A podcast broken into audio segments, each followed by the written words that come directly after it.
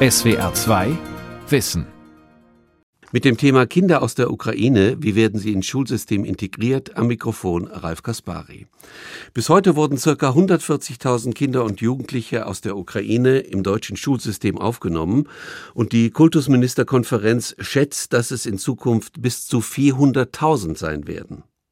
Ziel ist es, die Flüchtlinge möglichst schnell und unkompliziert ins deutsche Bildungssystem zu integrieren, wobei es einige Probleme gibt. Es geht um fehlende Deutschkurse, es geht um traumatisierte Kinder und um überlastete Lehrer, die ja gleichzeitig die Pandemie in den Griff kriegen müssen. Wie klappt also die Integration ins deutsche Schulsystem?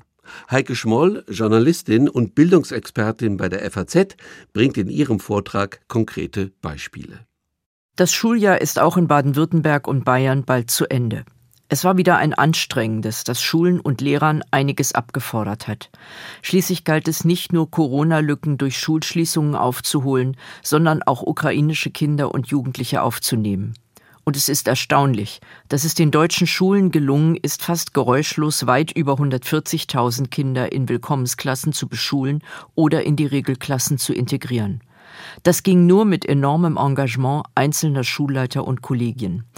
Ohne die vielen Helfer und Engagierten vor Ort wären die Kultusverwaltungen aufgeschmissen gewesen.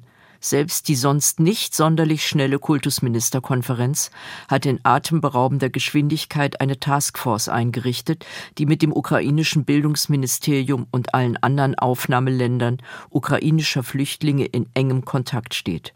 Seither war allerdings von der Taskforce nicht mehr viel zu hören. Sie soll praktische Fragen der Flüchtlingsaufnahme klären, die sonst jedes Land für sich lösen müsste. Wie schnell die Kinder in den Unterricht integriert werden können, ist aber maßgeblich eine Sache der Schulleiter und Lehrer vor Ort. Eine Berliner Schulleiterin fühlte sich vom ersten Moment an verpflichtet. Die eigenen Vorfahren haben eine Fluchtgeschichte hinter sich und sind über Masuren nach Deutschland gekommen. Da war für die Gymnasialschulleiterin klar, was sie zu tun hatte. Sie meldete bei der Schulbehörde eine weitere Willkommensklasse an, obwohl sie schon eine hat. In der bisherigen Willkommensklasse befinden sich Flüchtlingskinder vieler Nationalitäten, auch Afghanen und Syrer. Die zweite Willkommensklasse besteht ausschließlich aus ukrainischen Kindern unterschiedlicher Altersstufen. Unterrichtet werden sie von einer ukrainischen Mutter, die als Au-pair-Mädchen in Konstanz in ihrer Jugend Deutsch gelernt hat und später Deutsch und Englisch in Kiew studierte. Sie ist keineswegs nur für die Sprachbildung zuständig, sondern Ansprechpartnerin für alle Schwierigkeiten im deutschen Alltag. Bei jedem Kind ihrer Klasse weiß sie, wie es untergebracht ist, ob es von der Großmutter begleitet wird, was gerade gebraucht wird. Das ist auch an anderen Schulen so.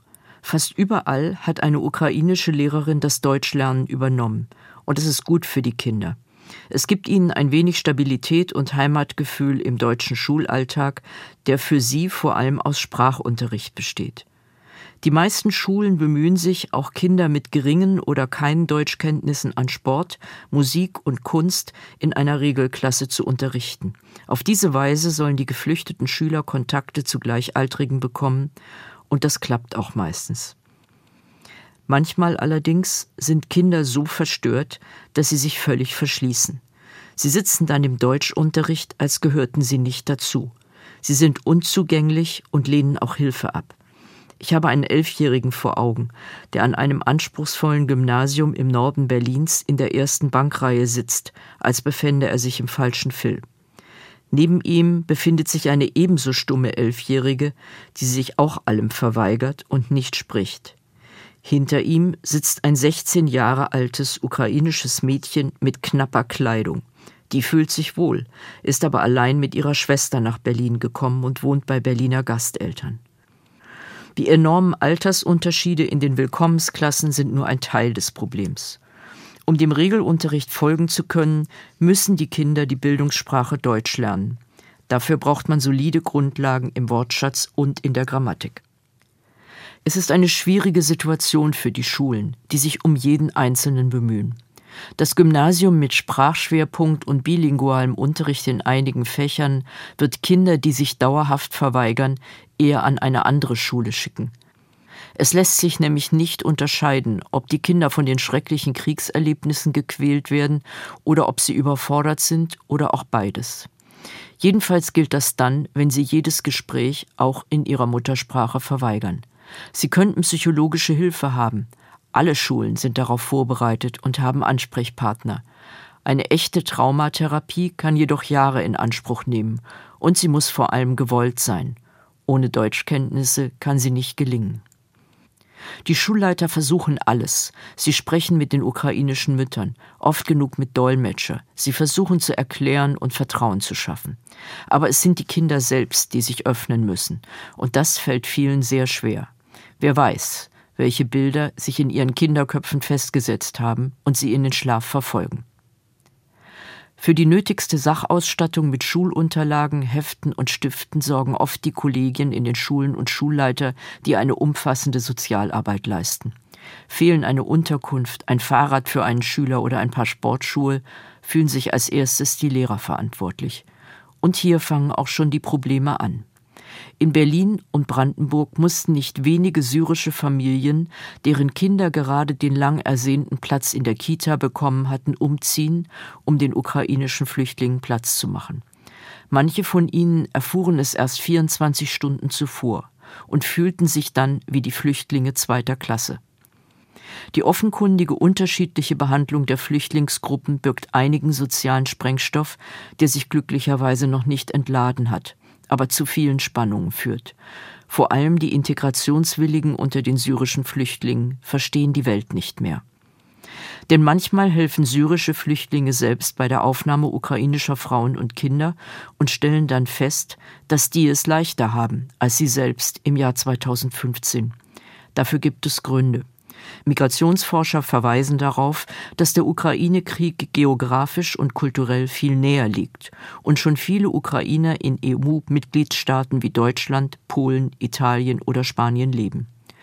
Ukrainer sind in der Regel orthodoxe Christen, Syrer und Afghanen zumeist Muslime. Auch das spielt eine Rolle, wenn es um kulturelle Nähe oder Ferne geht.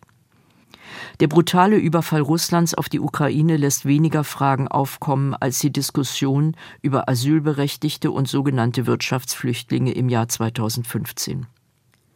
Im Unterschied zu Geflüchteten aus Syrien, dem Jemen, Irak und Afghanistan müssen die Ukrainer keinen Asylantrag stellen. Sie dürfen in privaten Unterkünften leben und können bleiben, wo sie möchten.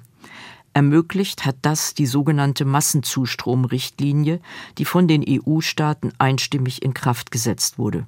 Sie bietet Millionen ukrainischer Flüchtlinge in den unterschiedlichsten Ländern bis zu drei Jahre unbürokratischen Schutz. Sie dürfen sofort arbeiten und sind sozial abgesichert auf Hartz-IV-Niveau. Die Leistungen aus dem Asylbewerberleistungsgesetz liegen deutlich niedriger. Die größten Schwierigkeiten liegen jedoch noch vor den meisten Flüchtlingen, wenn es darum geht, eine dauerhafte Wohnung zu finden. Sie müssen dann nämlich mit Hartz IV und Sozialhilfeempfängern um die wenigen Sozialwohnungen konkurrieren, die zu haben sind. Die Übergangsquartiere stehen nicht ewig zur Verfügung, und die drangvolle Enge in mancher Wohnung führt zu Spannungen mit der Gastfamilie, so bemüht auch immer die sein mag. Von den über 140.000 geflüchteten Schülern sind nur die wenigsten in ihre Heimat zurückgekehrt. Die aus Charkiw und den Städten im Osten gekommenen können nicht zurück, weil ihr Zuhause zerstört ist. Es waren ganze Stadtteile gesperrt, weil tagelang Leichen dort lagen und Krankheiten grassieren, die man lange genug für überwunden hielt. Ruhr und Cholera und Tuberkulose. Alle hier lebenden Ukrainer haben Verwandte oder Bekannte, die sie genau über die Situation vor Ort unterrichten. Am schlimmsten trifft die Kriegsflüchtlinge die Todesnachricht nahe Verwandter. Aber auch die Zerstörung der noch einigermaßen intakt geglaubten Wohnung ist ein Schlag, weil er Rückwege versperrt, Plünderung ermöglicht und die von vielen erhoffte Heimkehr ins eigene Zuhause von einem Augenblick zum anderen zerstört. Gerade die Ukrainer, die mit dem Bus oder in völlig überfüllten Zügen nach Deutschland kamen, konnten nur das Nötigste mitnehmen. Papiere und ein paar Kleidungsstücke für wenige Tage, meist auch die Haustiere. Alles andere blieb zurück und wird möglicherweise zerstört. Die Rückkehr in die Heimat bleibt für die meisten ein Traum, eine Utopie. Das gilt auch für die Ukrainerinnen, die ich im Nordosten Berlins in Frohnau treffe. Sie alle kommen aus Charkiw. Eine der Frauen sieht geschafft und müde aus. Sie ist Pianistin und würde gerne Schüler unterrichten, aber sie kann noch überhaupt kein Deutsch. Auf Englisch klappt die Verständigung leidlich. Sie sei in Deutschland sehr dankbar, meint sie. Eine andere pflichtet ihr bei. Mit ihrer Tochter ist sie bei einem deutschen Ehepaar untergekommen, das ihr sogar das Klavier zum Üben bereitgestellt hat. Die anderen haben mit einer Großmutter und insgesamt vier Kindern das Haus eines Professors bezogen, der gerade ein Freisemester hat. Die Hilfsbereitschaft vieler Familien kennt kaum Grenzen. Sie sind zusammengerückt, teilen ihre Wohnungen, verzichten auf Privatsphäre, helfen beim Gang zu Ämtern und beim Ausfüllen der vielen Formulare, die selbst für manche Muttersprachler schwer zu verstehen sind. Eine der Ukrainerinnen spricht weder Deutsch noch Englisch. Natürlich würde sie auch am liebsten arbeiten. Sie ist gelernte Physiotherapeutin und hat viele Zusatzausbildungen durchlaufen. Aber das ist nicht möglich ohne Sprachkenntnisse. Das bedeutet, dass sie vorerst jedenfalls keine Beschäftigung annehmen kann. Ob sie einen Deutschkurs besuche, frage ich sie. Sie nimmt an der privaten Unterrichtung durch eine pensionierte Lehrerin teil. Ein wenig hilft ihr auch die Sprach-App. Ihre Tochter hat ganz gut Deutsch gelernt. Sie hat ein B2-Diplom nach europäischem Referenzrahmen in der Ukraine erworben, macht aber ziemlich viele Fehler. Das B2-Diplom ist nach dem studientauglichen C1 und C2-Diplom die nächsthöhere Stufe der Sprachdiplome innerhalb des Referenzrahmens. Wie viele andere begabte musikalische Jugendliche hat sie eines der vier Musikinternate in der Ukraine besucht. Es gibt vier davon. Musikalisch begabte Kinder und Jugendliche bekamen dort instrumentalen Unterricht, wohnten im Internat und sollten gleichzeitig dem Unterricht folgen. Das Mädchen ging in Charkiw zur Schule und hatte ohnehin geplant, eines Tages zum Karl Philipp Emanuel Bach Gymnasium nach Berlin zu wechseln. Das ist eines der drei Musikgymnasien in Deutschland, das eine anspruchsvolle instrumentale Aufnahmeprüfung sowie eine Gehör- und Tonsatzprüfung als Zugangsvoraussetzung verlangt. Viele scheitern tatsächlich schon an der Aufnahmeprüfung, die ähnlich konzipiert ist wie die Aufnahmeprüfung an einer Musikhochschule. 80 Prozent der Abiturienten studieren hinterher Musik. Der Instrumentalunterricht wird in der Regel von Professoren der beiden Berliner Musikhochschulen erteilt. Die Geigenlehrerin der Schule, die gleichzeitig das Streichorchester der fünften bis achten Klasse leitet, ist selbst Ukrainerin. Sie ist für die geflüchteten Schüler zur wichtigsten Ansprechpartnerin der Schule geworden, weil sie ihre Sprache versteht. Mit Temperament und Zugewandtheit leitet sie das Orchester, pflicht ein paar ukrainische Sätze für die Flüchtlingsschüler ein, weil sie noch nicht genug Deutsch können. Sie sagt, die Musik sei wie ein Schneckenhaus, das die Schüler aus ihrer Heimat mitgenommen hätten. Das Schneckenhaus ist für sie ein Zuhause, in dem sie sich ohne sprachliche Hürden wohl und sicher fühlen können. Irgendwie scheint das zu stimmen. Wenn die Schüler im Orchester geigen, dann sind sie ganz gelöst und gehen in der Gruppe der Jugendlichen auf, ohne Worte und ohne Missverständnisse. Ihre Bewerbungsunterlagen hatte die kleine Geigerin aus Charkiw am 23. Februar eingereicht. Am 24. Februar hatten die Russen die Ukraine überfallen. Steh auf, es ist Krieg, sagten ihr die Eltern, als sie die Tochter am Morgen weckten. Mutter und Vater rafften die Dokumente zusammen, während die Tochter die Geige, ein paar Sachen und das Frettchen bereit machte.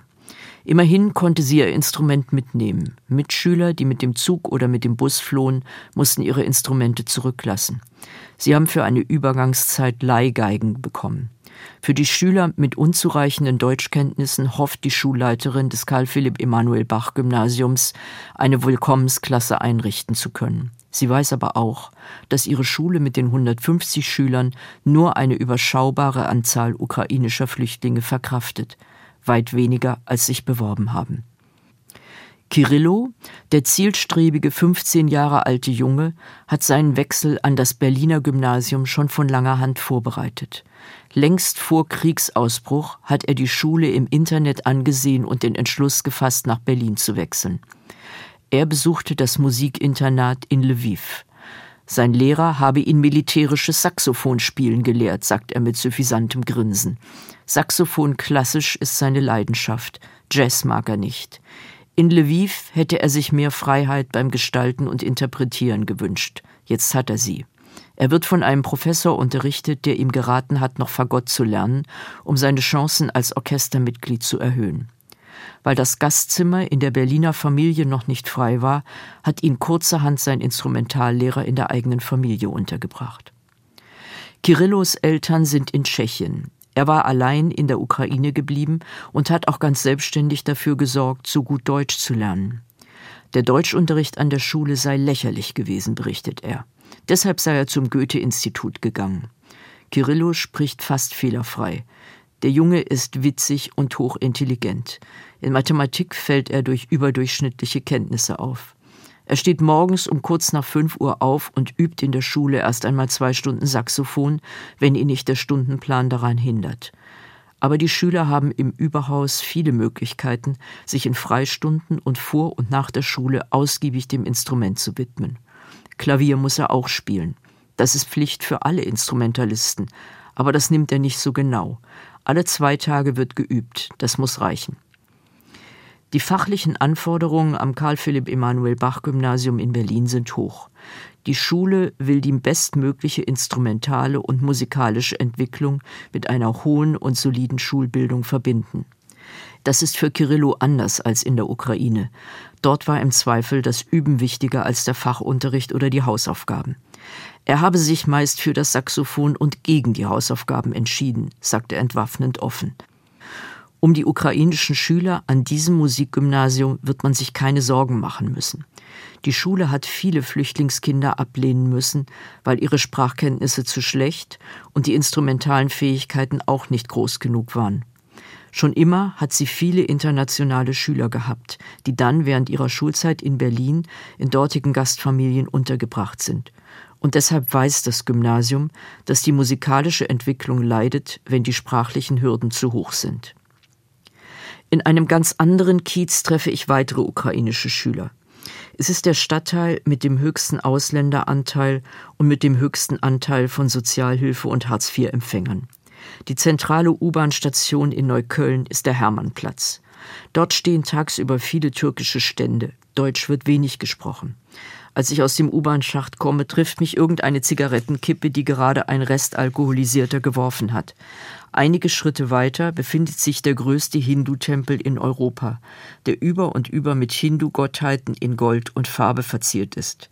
Eigentlich sollte er diesen Sommer schon eingeweiht werden aber den Spendern ist das Geld ausgegangen. Er ist der Hindu-Gottheit Ganesha gewidmet, einem Elefantenkopf mit einem Rattenkörper. Think big, but live simple ist die Botschaft der Gottheit. An den Wegbiegungen des dahinterliegenden Parks sitzen ältere Männer mit Turban oder Baseballkappe auf ausgedienten Bürostühlen. In ihren Heimatländern säßen sie wohl im Café, während ihre Frauen sich dem Haushalt widmeten. Ein paar junge Berlinerinnen lassen sich nicht stören und sonnen sich auf der Wiese. Kinder toben ausgelassen auf dem Spielplatz. Unweit der U-Bahn-Station, mitten im Zentrum dieses quirligen Stadtteils, in den immer mehr junge deutsche Familien mit ihren Kindern ziehen, befindet sich das Albert-Schweitzer-Gymnasium mit einem hohen Anteil von Schülern nicht deutscher Herkunft. So werden sie im Berliner Behördendeutsch genannt, kurz gesagt NDH-Kinder. Die Schulleiterin ist eine originelle Berlinerin, die mit ihrer zupackenden Art schon im Februar verstanden hat, dass ihre Schüler die ukrainischen Flüchtlingskinder mit offenen Armen empfangen muss. Ihre eigenen Eltern haben die Fluchtgeschichte in Masuren hinter sich. Eine Willkommensklasse hat sie schon mit syrischen und afghanischen Kindern. Dann kam jene ukrainische Mutter mit zwei Kindern, die auf Drängen ihres Mannes nach Berlin geflohen ist. Eigentlich habe sie das alles gar nicht gewollt, berichtet sie. Sie leidet unter der Trennung von ihrem Mann, der die Familie bis zur polnischen Grenze gebracht hat. Dann war sie mit ihren Kindern einige Tage in Warschau, wo es schon viel zu voll war, und zog nach Berlin weiter, weil eine Berliner Freundin ihr Hilfe anbot. Da sie in Kiew Deutsch und Englisch studiert hat, bringt sie wichtige Voraussetzungen mit, eine Willkommensklasse zu übernehmen und mit einem Zeitvertrag beschäftigt zu werden. Sie ist die Anlaufstelle für alle ukrainischen Schüler in der Schule. Sie weiß von jedem, wie er untergebracht ist und wie es ihm geht. Zusammen mit der Schulleiterin übernimmt sie eigentlich die Rolle einer Sozialarbeiterin, die Hilfe organisiert, wenn Wohnungen fehlen, Fahrräder und Helme, Sportschuhe oder Klamotten gesucht werden. Eine Unfallärztin vor Ort hat angeboten, Ukrainer unentgeltlich zu behandeln. Eine Friseuse opfert ihren dienstfreien Montag, um Kindern und Müttern unentgeltlich einen Haarschnitt in der Schule anzubieten. Als der Andrang groß ist, gesellt sich eine ukrainische Mutter zu ihr, die ebenfalls gelernte Friseurin ist. Das Lehrerkollegium versucht zu helfen, wo es kann. Die Schulleiterin fühlt sich für alles verantwortlich und ist es gewohnt, mit viel Eigeninitiative und Engagement zu handeln. In solchen Fällen ist es gut, dass Berliner Schulleiter große Entscheidungsspielräume haben und unabhängiger von der Schulbehörde handeln können als mancher Schulleiter in anderen Bundesländern. Oft genug sind die Grenzen zwischen Schulleitung und Sozialarbeit fließend. Aber die Schulleiter müssen auch bereit sein, sich zu engagieren und ihre Aufgabe ernst zu nehmen. Den ukrainischen Schülern kommt das zugute. Eine der jungen Ukrainerinnen hat zu Hause fünf Jahre lang Deutsch gehabt. Sie konnte sofort in eine Regelklasse in der Oberstufe gehen. Dort hat sie sogar in ihrem Englisch- und Biologie-Leistungskurs eine Eins geschrieben. Das Ziel aller Schulen mit ukrainischen Schülern ist, die Kriegsflüchtlinge möglichst bald in eine Regelklasse aufzunehmen. In Willkommensklassen lernen die Kinder und Jugendlichen erst einmal Deutsch, aber am Musik-, Sport- und Kunstunterricht dürfen sie an vielen Schulen teilnehmen. Sie brauchen den Kontakt zu den Gleichaltrigen und sie benötigen auch dringend ein Gerüst, einen Halt und einen Rhythmus in ihrem Tagesablauf. Das gelingt auch ganz gut. Aber ob sie wirklich schnell genug Deutsch lernen, um dann an einer gymnasialen Oberstufe teilnehmen zu können, das wird von vielen örtlichen Gegebenheiten und Zufällen abhängen. Mit dem folgenden Vorwurf hat der Deutsche Lehrerverband deshalb recht. Die Integration der vielen ukrainischen Kinder hängt zu sehr von den zufälligen örtlichen Gegebenheiten ab. Denn eines ist klar, die ukrainischen Schüler kommen in einem Augenblick, da die Schulen ohnehin schon im höchsten Maße gestresst sind. Schon die Corona-Pandemie hat die Lehrer bis an die Grenze ihrer Kräfte angestrengt. Die neueste Omikron-Variante trifft auf ungeschützte Schüler und ungeschützte Lehrer, weil die Länder keine Maskenpflicht mehr verordnen dürfen. Ukrainische Schüler sind in der Regel nicht geimpft. In einer wissenschaftlichen Studie mit einem Infektionsscreening versucht das Bundesbildungsministerium deshalb jetzt, mehr über Kinder und Mütter herauszufinden. Denn in einem ersten Schritt war man sehr großzügig und hat ukrainische Kinder und Lehrer oft ohne die obligatorische Masernimpfung an die Schulen gelassen. Zu den infektiologischen Problemen kommt der Personalmangel in sehr vielen Ländern. Schon jetzt ist der Anteil von Seiten- und Quereinsteigern gerade an Brennpunktschulen hoch. Nicht alle haben das Glück, zufällig auf eine ukrainische Mutter mit Deutschkenntnissen zu treffen und ihr einen Honorarvertrag anbieten zu können. Im Amtsdeutsch ist das eine vorübergehende Beschäftigung als unterstützende Lehrkraft. Eine langfristige Einstellung ukrainischer Lehrer ist nur dann möglich, wenn sie entsprechende Qualifikationen vorlegen können. Das ist allerdings schwierig, weil die meisten nur bis zum Bachelor studiert haben und meist auch nur ein Fach belegt haben. In Deutschland sind ein Master und zwei Fächer eigentlich verpflichtend. Lehrer mit Deutsch als Zweitsprache oder Deutsch als Fremdsprache sind selten geworden. Sie wurden in den Integrationskursen schlecht bezahlt. Viele arbeiten deshalb in anderen Branchen und wollen nicht auf befristete Stellen in Willkommensklassen an Schulen gehen. Bei ihrer jüngsten Konferenz haben die Kultusminister bekräftigt, dass für Schutzsuchende und ukrainische Kinder und Jugendliche für alle Übergänge und Abschlüsse die gleichen Regeln gelten wie für alle anderen Schüler. Es gibt also keine Ermäßigung und keine Erleichterungen, um den Gleichheitsgrundsatz nicht zu verletzen. Überraschend mag es zunächst klingen, dass die Kultusminister betonen, dass die Vorgaben der Länder zur Schulpflicht gelten. In einigen Ländern gilt die Schulpflicht für Schutzsuchende sofort, in anderen greift die Schulpflicht nicht sofort. Dazu zählt auch Baden-Württemberg, wo die Schulpflicht erst sechs Monate nach Zuzug greift, das Recht auf Schulbesuch aber sofort wahrgenommen werden kann. Auch in Bayern beginnt die Schulpflicht erst drei Monate nach dem Zuzug. Thüringen handhabt es wie Bayern. Überall aber gehen die Flüchtlingskinder möglichst rasch in die Schule. Im besten Fall lenkt sie ab und bietet Möglichkeiten zu Kontakten mit Gleichaltrigen. In der Ukraine endet die Schulpflicht sehr viel früher. Nach der 11. Klasse endet die Schullaufbahn für die Schüler, die ein Abitur ablegen wollen. Alle anderen lernen gemeinsam bis zur 9. Klasse. Eine Aufteilung auf verschiedene Schulformen wie in Deutschland gibt es nicht. Die Prüfungen zur mittleren Reife finden am Ende der neunten Klasse statt. Am Ende der elften Klasse gibt es zentrale Abiturprüfungen. Sie werden aber nicht an der jeweiligen Schule vor Ort abgenommen, sondern mit externen Prüfern an dafür vorgesehenen Schulen. Die Ukraine hat ein Zentralabitur mit einheitlichen Aufgaben und schriftlichen Prüfungen in vier Fächern. Mathematik und Ukrainisch sind für alle verpflichtend. Seit der Corona-Pandemie haben allerdings die mittlere Reifeprüfungen gar nicht mehr stattgefunden und die Abiturprüfungen wurden nur noch online in speziell ausgerüsteten Prüfstellen mit Schutzraum abgenommen. Statt der sonst üblichen Prüfungen an mehreren Tagen gab es in diesem Jahr nur eine Prüfung, in der die drei Fächer Ukrainisch, Mathe und Geschichte gleichzeitig getestet wurden. Pro Fach waren es 20 Aufgaben. Ukrainische Schüler, die an dortigen Hochschulen ein Studium beginnen wollten, mussten sie ablegen. Normalerweise ist die Prüfung verpflichtend, ganz gleich, ob man ein Studium anstrebt oder nicht. In diesem Jahr erhielten aber die Schüler, die nicht an einer ukrainischen Hochschule studieren wollten, ein Abschlusszeugnis, ohne an den Prüfungen teilzunehmen. In den kommenden Monaten, wenn nicht Jahren, wird es darum gehen, diese Kinder so in die Schulen zu integrieren, dass sie ihre Schullaufbahn in Deutschland beenden und eine Ausbildung beginnen können. Die unvergleichliche Aufnahmebereitschaft und Herzlichkeit der ersten Monate wird nicht ewig dauern. Langer Atem, Geduld und Augenmaß für die verschiedenen Flüchtlingsgruppen und eine möglichst gerechte Behandlung aller sind jetzt gefragt. Das war die SWR2 Aula heute mit dem Thema Kinder aus der Ukraine. Wie werden sie ins Schulsystem integriert? Sie hörten einen Vortrag von und mit der Bildungsexpertin Heike Schmoll. SWR2 Wissen. Manuskripte und weiterführende Informationen zu unserem Podcast und den einzelnen Folgen gibt es unter swr2wissen.de.